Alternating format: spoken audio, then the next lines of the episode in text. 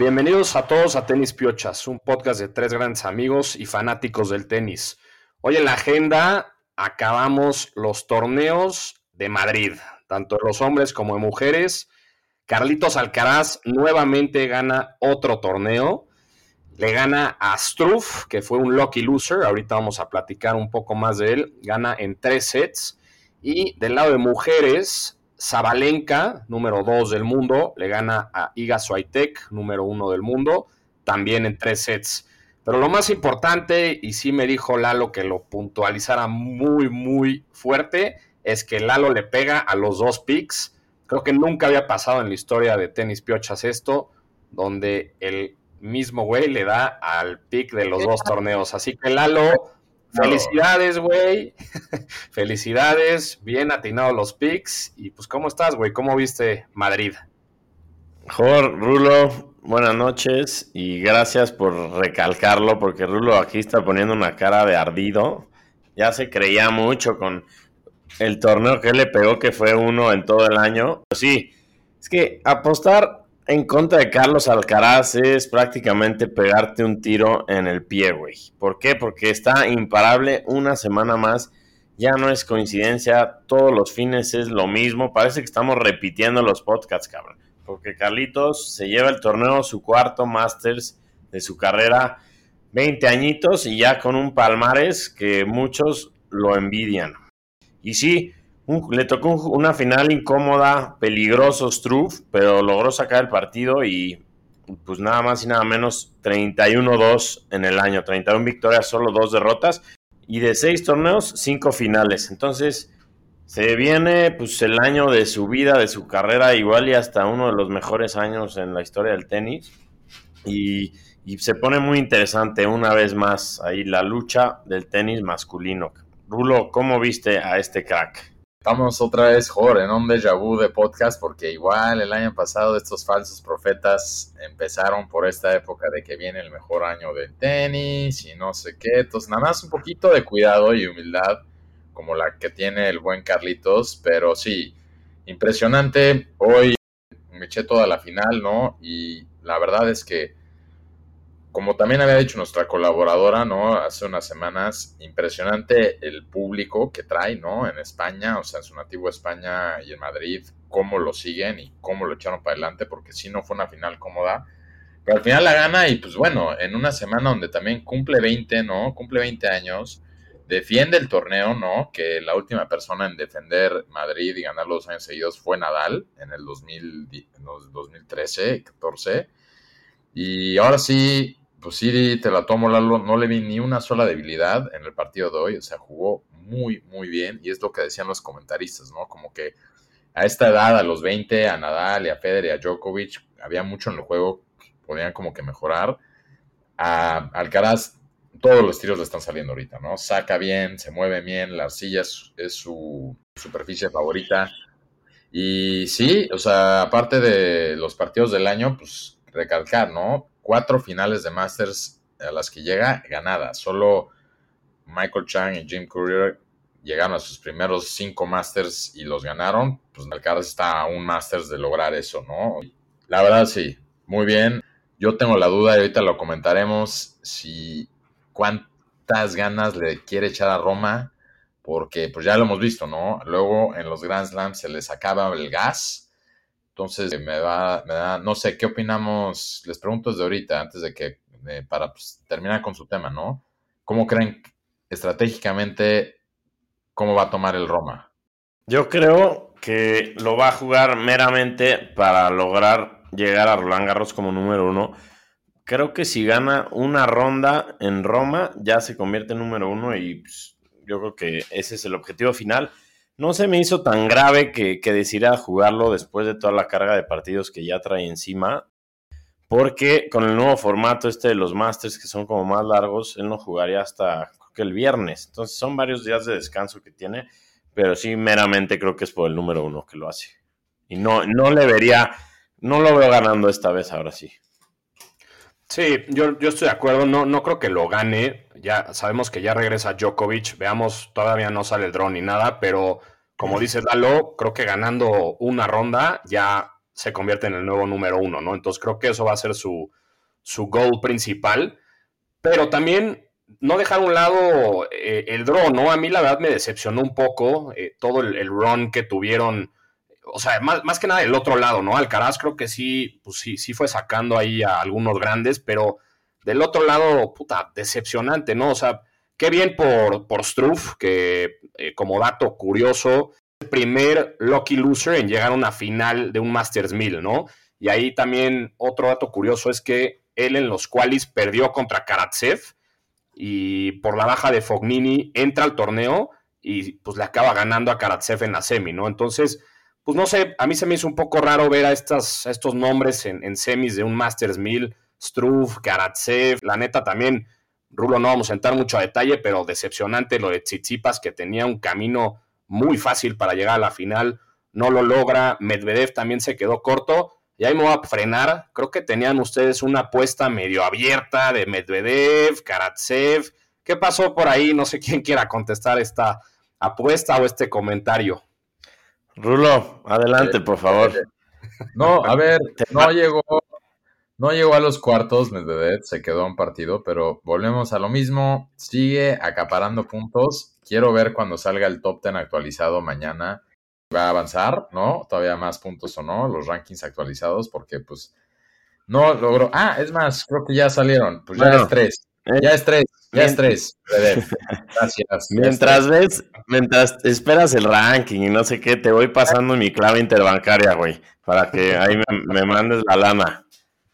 Ya es tres y movió, movió, más que a nadie, más que nada más y que a Ruth, ¿no? Que también sigue por ahí decepcionando, Jorge. Sí, la verdad, justo estaba viendo el otro día un tweet, no me acuerdo de quién, de, del race.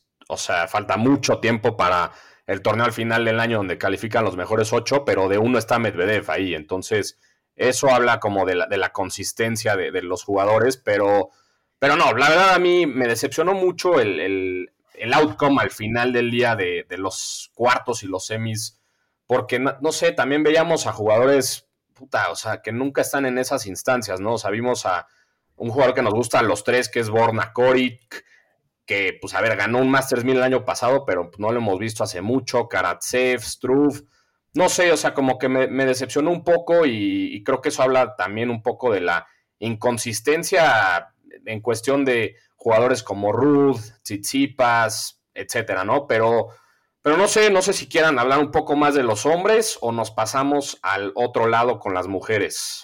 Ah, caray, no, pues por favor, o sea, llévanos, llévanos a la WTA, esto sí es 2023, propósitos cumpliéndose.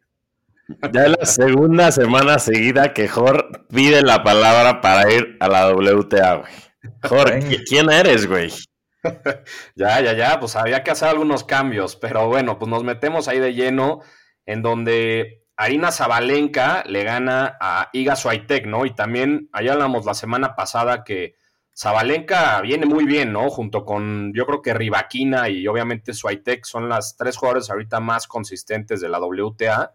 Y, pues sí, gana, gana Madrid, siendo justamente también en las dos ocasiones, porque ganó en el 2021 a la número uno de ese entonces, ¿no? En el 2021 le gana a Barty y este año a Swiatek, ¿no? Que también al final del partido en las entrevistas Swiatek decía que no, no por quitarle ningún mérito a Zabalenka ni nada, y al contrario felicitándola, pero que sí viene como que recuperándose de su lesión, ¿no? Entonces creo que vamos a ver ahí una buena pues, fight por el, por el número uno, ¿no? A ver si pueden lograr alcanzar a, a la polaca, ¿no?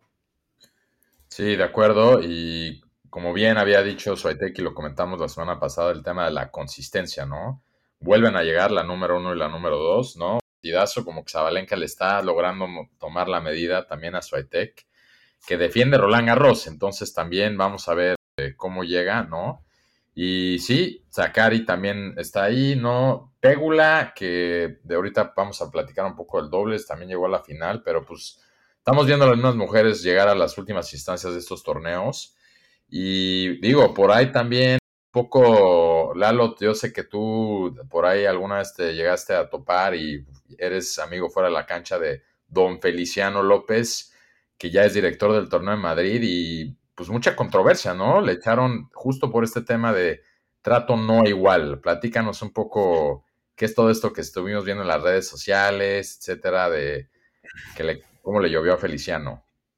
Sí, o sea, le está lloviendo sobre mojado porque, ya sabes, todos están con el hawk ahí, cualquier cosita que ve la gente ya está en las redes sociales. Entonces, en Madrid fue cumpleaños de Alcaraz y de Zabalenka. Y salió la foto de la comparación de los pasteles de cada uno y era una broma, güey. El de Alcaraz era como de boda, como cinco pisos. Y el de Azarenka era como si ahorita me lanzo al súper a comprar uno solo para quedar bien con los suegros, cabrón. Entonces, sí, esa es la primera, pero también lo criticaron porque las recogebolas en Madrid creo que son modelos y las traían como con una falda bastante corta y pues ya sabes, ahorita todo ese tema está caliente, entonces ya los siguientes partidos les pusieron los pantalones. Y Jor, ¿qué pasó en el dobles femenil? Que yo creo que estuvo más cabrón esa. Sí, también ahí le cayó duro a Feliciano. Ahí ganan Azarenka y Haddad Maya contra Pégula y Cory Gauff. Y al final del partido sabemos, sabemos que siempre pasa donde entrevistan a las ganadoras o a la ganadora, el ganador, lo que sea, los ganadores Aquí no, hubo, no hubieron entrevistas, o sea, de plano dijeron, no, pues no van a haber entrevistas. Rulo ahí, antes de, grabar, decíamos que chance era por el tiempo de que sí llegaran como a, la final de los hombres y todo, pero pues la verdad un poco puta, inexplicable y, sin excusas, ¿no? Las de Feliciano, no, no puedes hacer eso y, más como, como dices, con, con lo fuerte que están ahorita las redes y todo, pues la neta está, está muy mal, ¿no? Y pues la primera tache para Feliciano en, el primer torneo donde ya es el, el head, ¿no? Ahí. Sí. Tal vez van a hablarle a Verdasco para suplirlo, güey. Todo se resume en un tweet, creo que de Victoria Zarenka, que gana el doble hoy, el doble hoy, como dices, no las dejaron hablar, y pone hace rato, es difícil explicarle a Leo, Leo es su hijo, por qué su mamá no tuvo la oportunidad de decirle hola en la ceremonia de, en la ceremonia de trofeos. Entonces, ahí echándole durísimo, ¿no? Arenca al, al, torneo y pues sí, cosas que pues, no, no pueden estar pasando, ¿no? Sobre todo en, torneos Masters. Como sabemos, la ATP y la WTA luego toman en consideración todo esto. Entonces, pues a ver si no les, meten un tipo de sanción. Pero bueno, también hablando un poco de si nos movemos de la WTA ya también dijiste cómo ganaron las doble, dobles, ¿no? A Zarenka, pero el de hombres, ¿no? Lo ganan Rublev y Kashanov, ¿no? Interesante cómo juegan los dos rusos, creo que de las pocas veces que han jugado juntos y lo ganaron, se veían bastante contentos, ¿no? Como que se ve que fue un buen torneo, te echaron a varios sembrados y creo que no lo veían venir. Kashanov justo dijo en la entrevista que siempre le pide a Rublev que jueguen juntos porque sabe que Rublev lo considera un buen doblista y pues nada, no, pues buen, creo que también ayuda la confianza de los dos rusos, ¿no? Yo siempre critico que el jugar dobles puede ser que estén sacrificando el no llegar más lejos en instancias en singles, pero pues en esta sí le salió. Justamente se enfrentaron en el singles, Kachanov le, ganó a Rublev en octavos de final y, pues nada más confirma la buena relación que traen tres grandes rusos, Medvedev, Rublev y Kachanov y pues sí le están metiendo un poquito más de sabor al dobles, que, sabemos que cada vez pues baja el fanatismo hacia, hacia ese formato de dobles. Saludos a Sergio Campos.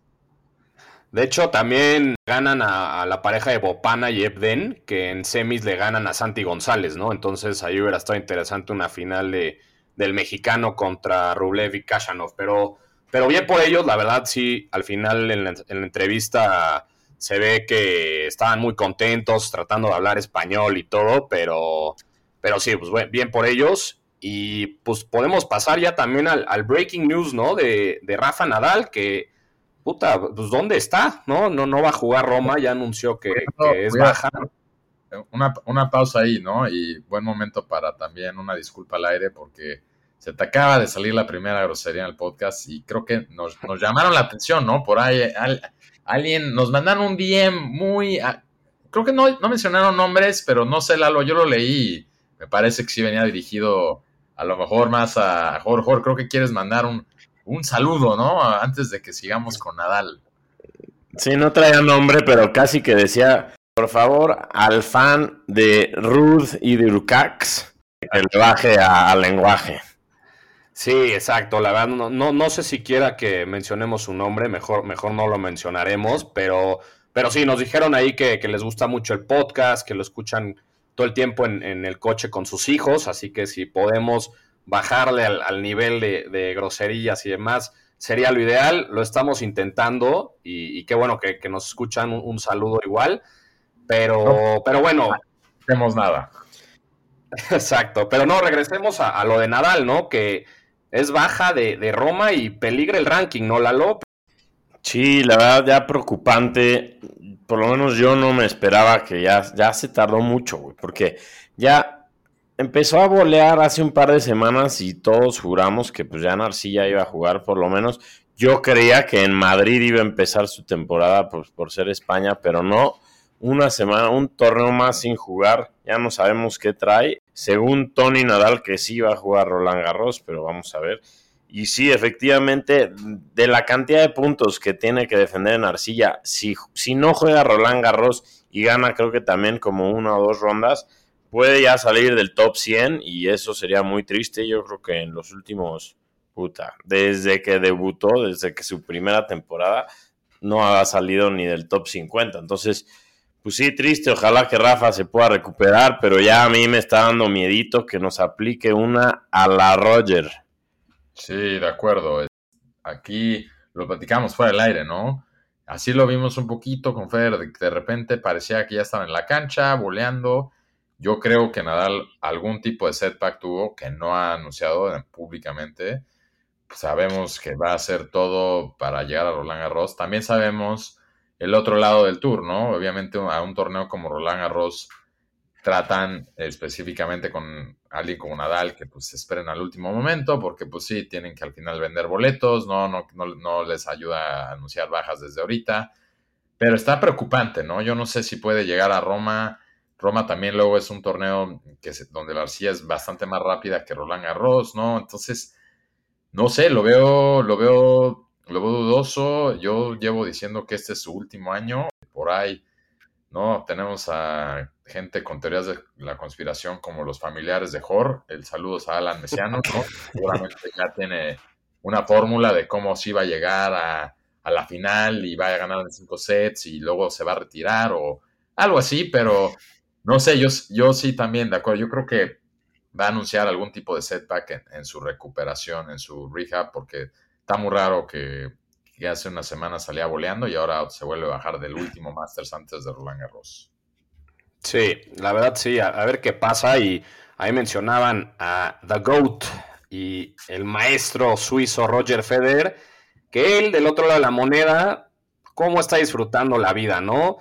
Que si en el Met Gala, que si en la Fórmula 1, salió también ahí en redes saludando a, a Delpo también por ahí. Entonces, pues no sé, yo siento también que a lo mejor Nadal está viendo la vida de Federer y dice, mm, pues puede ser que sea la, la, decisión correcta, ¿no? ¿Cómo ven ustedes a, Roger disfrutando de la vida? Neta, o sea, si hubiera un ranking de felicidad, neta, Federer estaría en top 10. O sea, ¿viste el video ese con Del Potro? Puta, trae una sonrisa, un porte, una relajación que neta no sé, no sé qué más te lo puede dar de todos los eventos que lo están invitando. Se ve que está muy tranquilo viajando, sus hijos ya un poquito más grandes, está durmiendo como bebé. O sea, lo trae todo ahorita Federer, hasta brilla el güey. Y pues qué mejor que un abrazote de la Torre del Tandil, que también nada más verlo te alegra el día.